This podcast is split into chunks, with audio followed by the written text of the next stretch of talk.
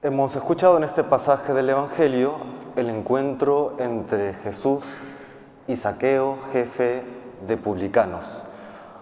Está lleno de elementos que valdría la pena detenerse a meditar, sin embargo me voy a centrar en tres de ellos. El primero, hay dos elementos que confluyen en este encuentro entre Jesús y Saqueo.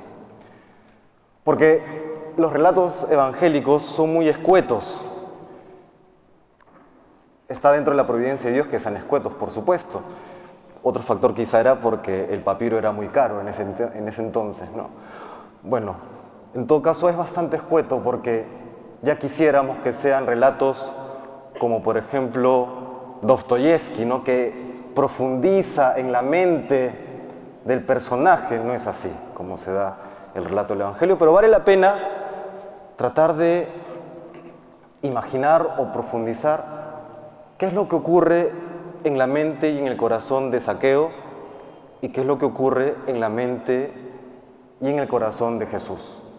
Vamos a ver, Saqueo, judío de nacimiento, no solamente publicano, sino jefe publicano, rico, una persona que ha salido adelante en su vida a punta de esfuerzo y seguramente a veces de mala manera, porque el mundo entonces no era menos corrupto que hoy.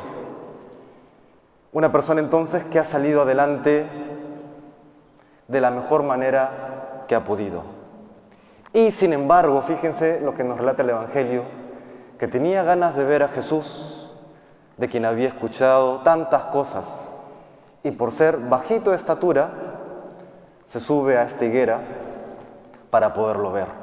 Una persona ya de prestigio, bueno, o mal prestigio, en todo caso, bastante conocido por diferentes motivos, pero una persona que seguía su corazón en búsqueda. Esto llama la atención, una persona que ya aparentemente había logrado todo desde el punto de vista material, tenía el corazón insatisfecho. Y es que el mundo, lo material, no es suficiente y nunca lo será para llenar el corazón humano. Y en esta búsqueda se encuentra con Jesús. ¿Y qué hace Jesús? Sabía, por supuesto, quién era Saqueo, Nadie se lo había dicho, sino que por ser Dios sabía quién era Saqueo. Y va a su encuentro y dice el Evangelio que Jesús levanta la mirada y lo mira. ¿Cómo lo mira? Porque hay diferentes miradas. No, hay miradas de cólera, hay miradas de desprecio, hay miradas y ni siquiera miradas de indiferencia. Hay miradas de deseo, hay miradas de sensualidad.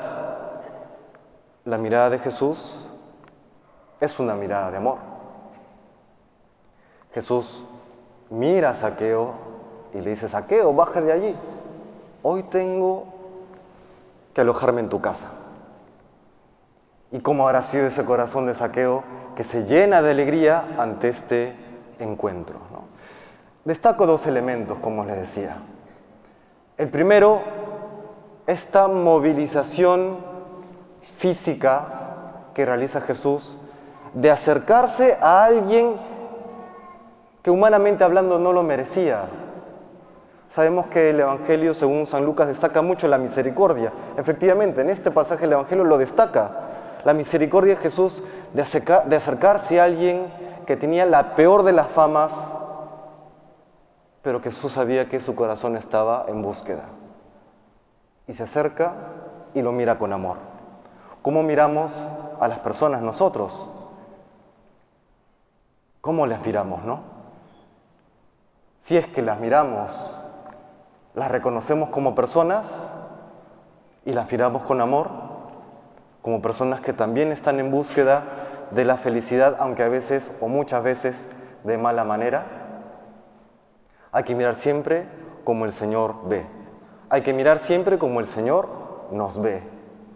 Y lo segundo también a tener presente, antes de este encuentro físico, en un lugar geográfico, ¿no? entre Jesús y Saqueo, ya el Señor, ya el Espíritu de Dios había venido obrando en el corazón de Saqueo. Ya obraba en su corazón.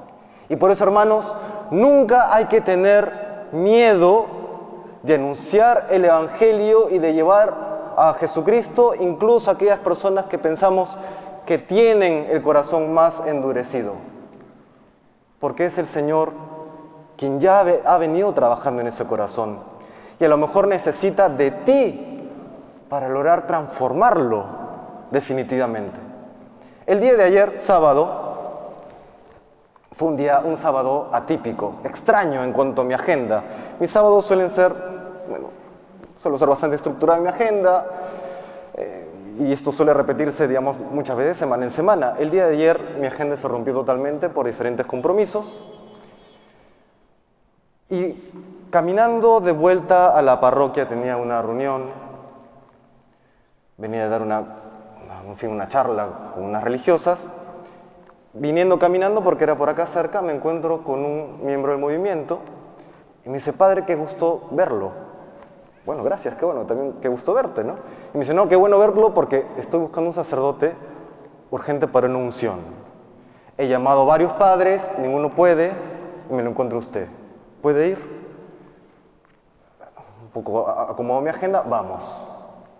Y en el camino me cuenta quién era la persona que le vamos a dar la unción, un amigo de muchos años, se conocen hace 40 años, y desde que lo conoce, por diferentes motivos, el corazón endurecido y alejado de Dios. Y él me contaba cómo varias veces, insistentemente, le había dicho, oye, acércate a Dios, acércate a Dios por un proceso de cáncer, confiésate, anda a misa, etcétera, etcétera. Y en la circunstancia que estaba actualmente ya con una, salud muy debilitada, le decía, ahora sí te voy a traer un sacerdote porque tú tienes que encontrarte con Jesús.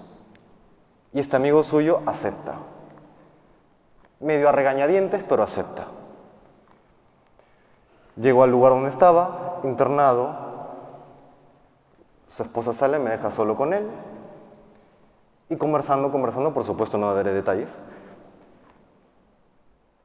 y terminada, la absolución y la unción de enfermos, me dice, gracias Padre.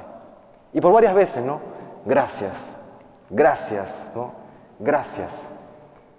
Una persona cuyo corazón estaba en búsqueda. Y que si no, si no hubiesen confluido los dos elementos, este amigo suyo, este buen amigo que le insistía, tú tienes que acercarte a Jesús, y con, varias negativas, pero él insistía, tú tienes que acercarte al Señor. La transformación poco a poco del corazón por el Espíritu Santo. Y luego la venida de Cristo en el sacerdote le genera verdadera paz. Esa es la salvación. Aquí en la tierra que se prolongará, por supuesto, en la vida eterna. Pero es el mismo encuentro con saqueo exactamente el mismo encuentro, que transforma el corazón y que también necesita de un elemento externo muchas veces para que se concrete esa transformación. Por eso, hermanos, repito, no hay que tener miedo, no hay que avergonzarnos de compartir nuestra fe, que es el don más precioso que tenemos. Es el regalo más grande que le podemos hacer a los demás. Porque todos necesitamos de Dios, todos necesitamos de Dios. Y lo siguiente que quería compartir con ustedes, cuando Saqueo tiene este encuentro con Jesús, cuando Dios mismo lo mira con amor, ¿qué hace Saqueo? La gente pensaba mal, este es un pecador. Y sin que nadie se lo pida, se levanta, se pone de pie y le dice al Señor, Señor, la mitad de mis bienes lo donaré a los pobres. Y si en algo he defraudado a alguien, le devolveré cuatro veces más. Nadie se lo pidió, ni siquiera la ley se lo exigía. La ley le exigía dos veces más. Él dice, le devolveré cuatro veces más. ¿Y esto por qué? Contrastémoslo con el joven rico, o llamado joven rico, ¿no? Al joven rico también dice el Evangelio que el Señor lo miró con amor. Y el joven rico no fue capaz de seguir al Señor. Dice el Evangelio porque era rico. Saqueo también era rico. ¿Qué hizo Saqueo? Se dio cuenta de qué era lo importante, de quién es el importante, de relativizarlo todo en función a Jesús. Todo quedó al margen, nada importaba, solamente Cristo. Esa es la experiencia de saqueo y esa tiene que ser también la experiencia cristiana. Relativizarlo todo en función a Jesús, Dios con nosotros. Saqueo había pasado por la experiencia de tenerlo todo y sentir que no tenía nada. Y comienza con esta conversión a experimentar lo que experimentan los santos. Sin tener aparentemente nada, lo tienen todo. Esa es la experiencia de los santos.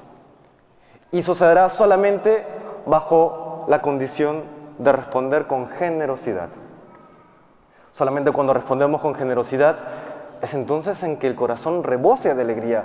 ¿Nos imaginamos el corazón de saqueo? ¿Era un corazón triste?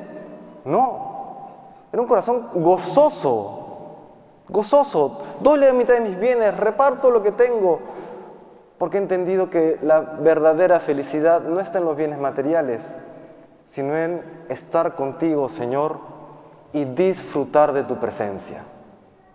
¿Cuántos de nosotros estamos con el Señor y no disfrutamos de su presencia?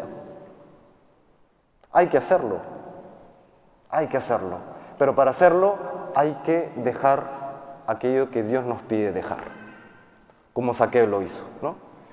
Los interpelo a cada uno de ustedes. ¿Qué es lo que el Señor te pide dejar? Puede ser algo material, como saqueo, o puede ser también algo moral, como algún pecado, pecadillo o pecadazo, dependiendo de cada quien, ¿no? Cada uno tendrá que dejar aquello que tiene que dejar.